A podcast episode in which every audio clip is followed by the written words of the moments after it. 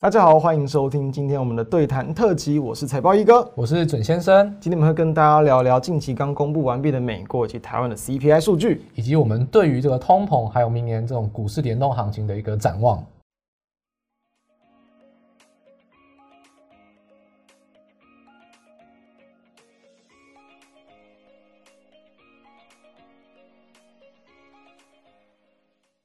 好，最近有蛮多主要国家的一些 CPI，就是通膨数据都已经公布了，而且一连串到这一周啊，又是 FNC 会议，就央行中，所以大行情感觉是要在这个地方又重新展开。对，所以我们就来来谈一下。好，那我们先来知道一下，就是什么是 CPI 啊？这是其实是非常多人都去关注的指标。哎，那你是怎么看 CPI 的呢？那我们就直接把那数据放大，我们简单介绍一下。其实 CPI 应该蛮多人都已经有所熟知，因为这算是这两年很热门的一个话题。对。那简单来说，CPI 当然它这个地方写权重一百嘛，就是一个总和的 CPI，大家所关心数字那个 CPI。那其实我们可以把它分为三大项，第一项就是食物，然后第二项是能源。然后呢，去除掉食物跟能源就是核心 CPI。对，是因为说通常食物跟能源的波动比较大，对啊，所以呢，它通常就是会影响太多，那把它去掉就变成核心，就是比较变动比较小的。所以大家就平常看到这个 CPI 数字，例如说我们十一月最新公布的，就是月增零点一，然后年增三点一，跟核心 CPI 的零点三跟四，这个数字就是这么来的。那其实他们都是。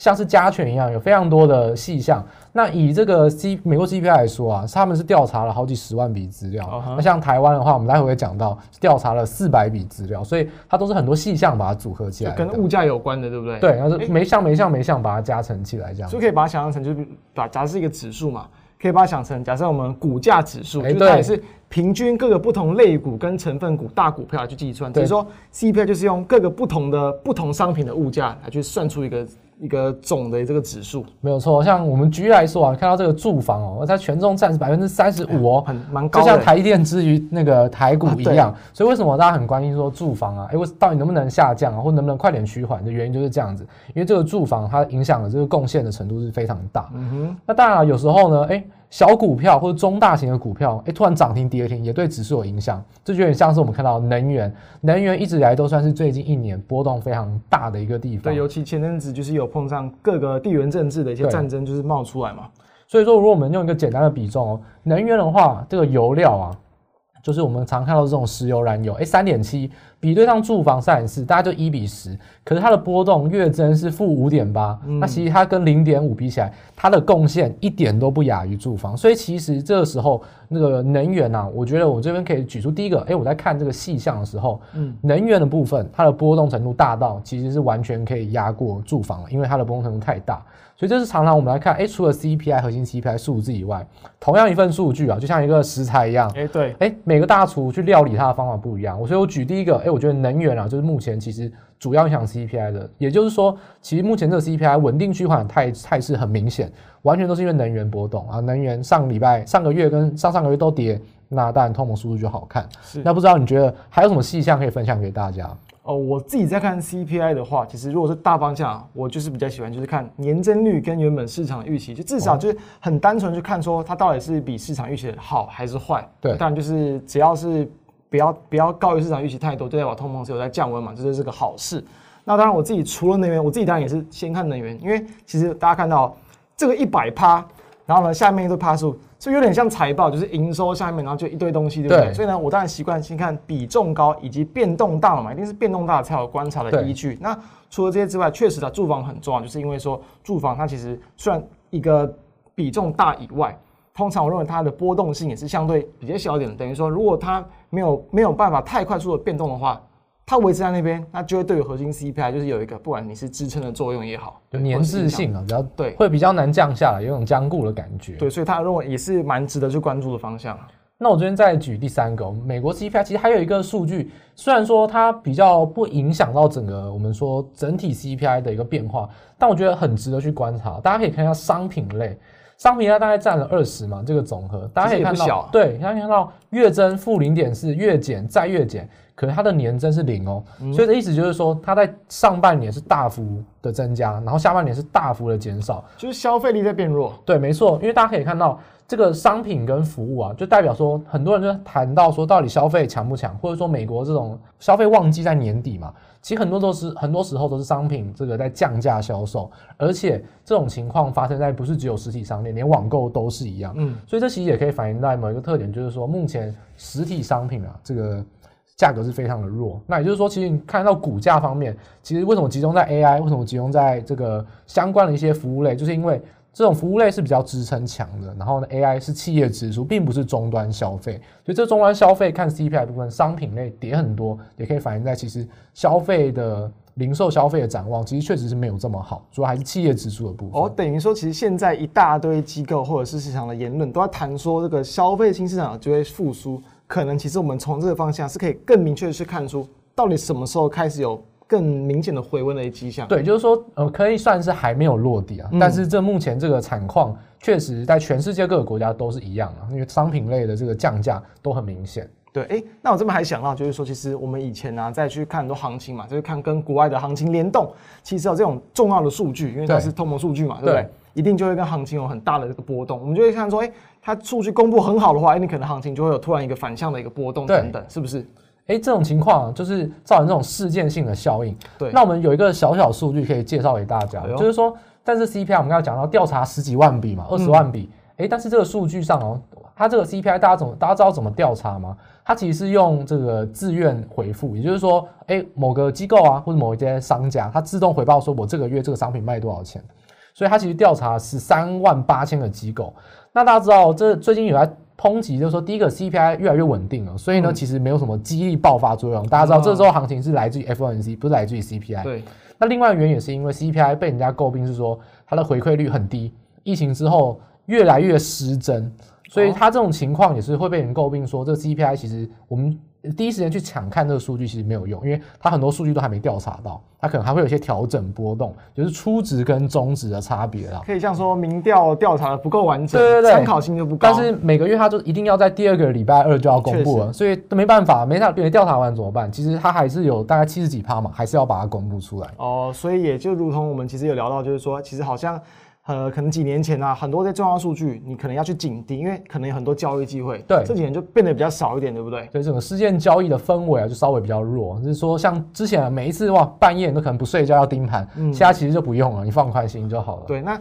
最后就是说，但其实也确实刚好就是在我们今天录制时间呢，这个联准会的 FOMC 结束之后，哎，反而我觉得又有一点点，就是因为可能要真的从一个升息循环变成降息循环，它会有就是市场的整个预期方向有点转变。我觉得它。可能会多一点点这种就是事件交易的机会啊，大家或许可以往这个方向去观察。对，所以这在每一个月啊的月初啊，然后这都是会是一个大家必须要关心的事件了。嗯，没错。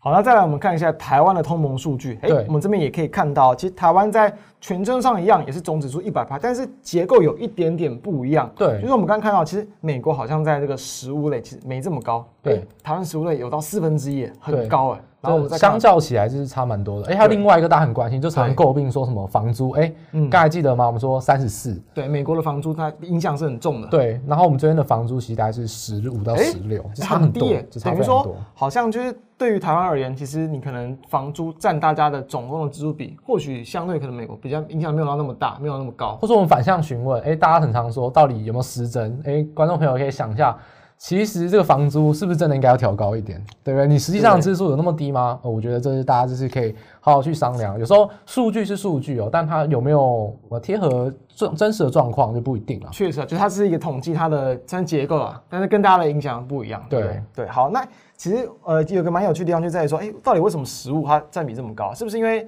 是台湾人爱吃嘛？还是台湾人在吃的地方换换很凶啊？其实我自己是。就大大家要聊好玩，就是说，对，大家确实现在很多东西都蛮贵的啊。你要吃好一点的餐厅，基本上一餐就是几百块以上，甚至就是五百块以上，可能都跑不掉。但是我觉得这边还有提出一个另外一种看法，就是说，其实，在这种经济学原理上，有一个东西叫做恩格尔系数。恩格尔系数就是说，通常啊，越穷的国家，食物的花费占比越大，然后越有钱的国家，食物占比越大。所以，其实美国跟台湾这种。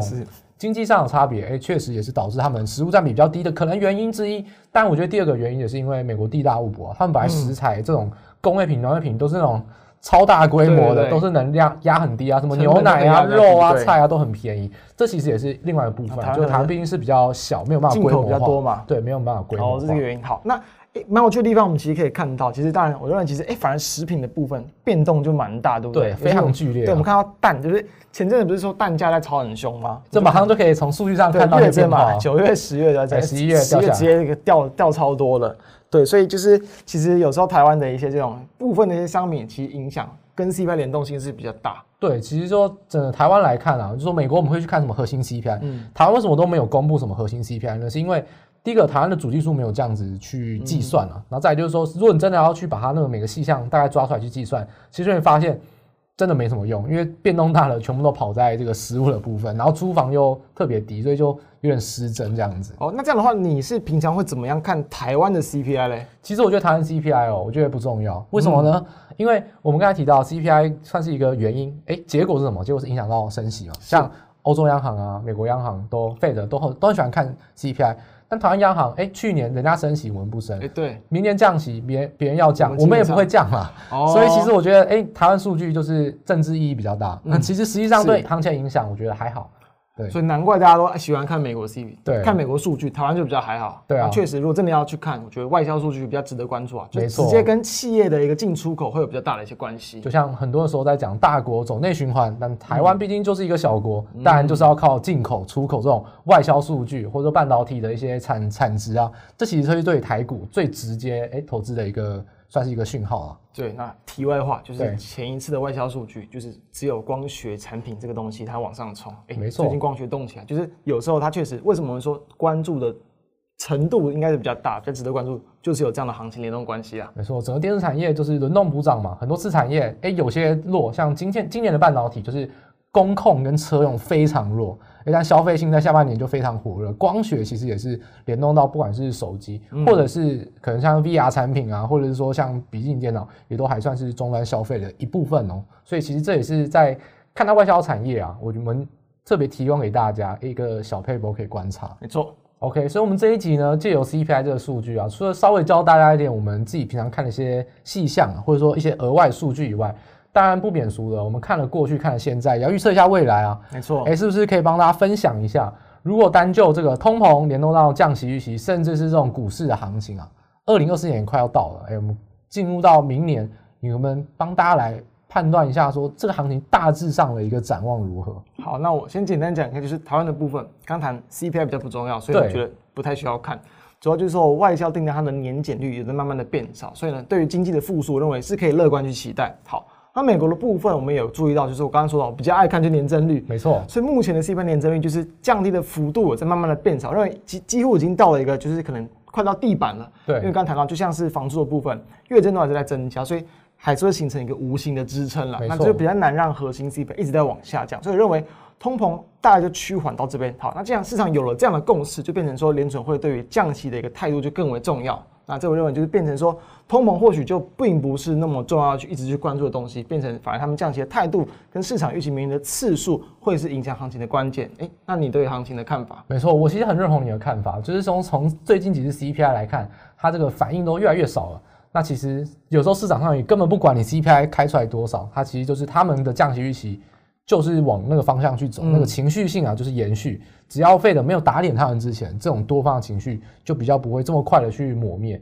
所以我会认为说，哎，CPI 暂时来看比较不会有什么太大的利空，除非油价突然大喷。但是油价减产。油价还是继续跌，所以这情况来看，我觉得这个油价跟股市或者说跟这种行情已经完全绑定了，就是现在完全是一个像城市单联动，嗯，油价跌，股市涨，债券涨，然后呢，美元指数跌，这种联动城市就是绑定了，没有一个决定性的突破，就是突破了一个讯息之前啊，所以这行情就会比较走延续，所以我就目前来看，我也是认为通膨虽然趋缓到底哦，但是这个多方的情绪明显没有被破坏，那我觉得会有什么讯息来打破？那我会认为也是还是围绕在利率，也就是包含说会不会是呃日本央行啊改变他们的政策，又或者是说诶在美国的选举行情方面也有可能会是另外一个影响，因为毕竟政策不同会改变到他们对未来的看法，所以这都还算是暂时不需要担心。但是我觉得进入到明年第一季，会慢慢慢慢的有些新的资讯加入进来，所以我觉得短线上啊比较看好。但是有什么事情会出来呢？不知道。那真正出来之后再去做提防就可以了。就等于就是说，未来的一些不确定性的因素，然后跟可能政治啊，然后跟这种经济政策，会反而是比较影响的关键。对，因为 CPI 暂时来看，我们都蛮有共识的，就是已经通膨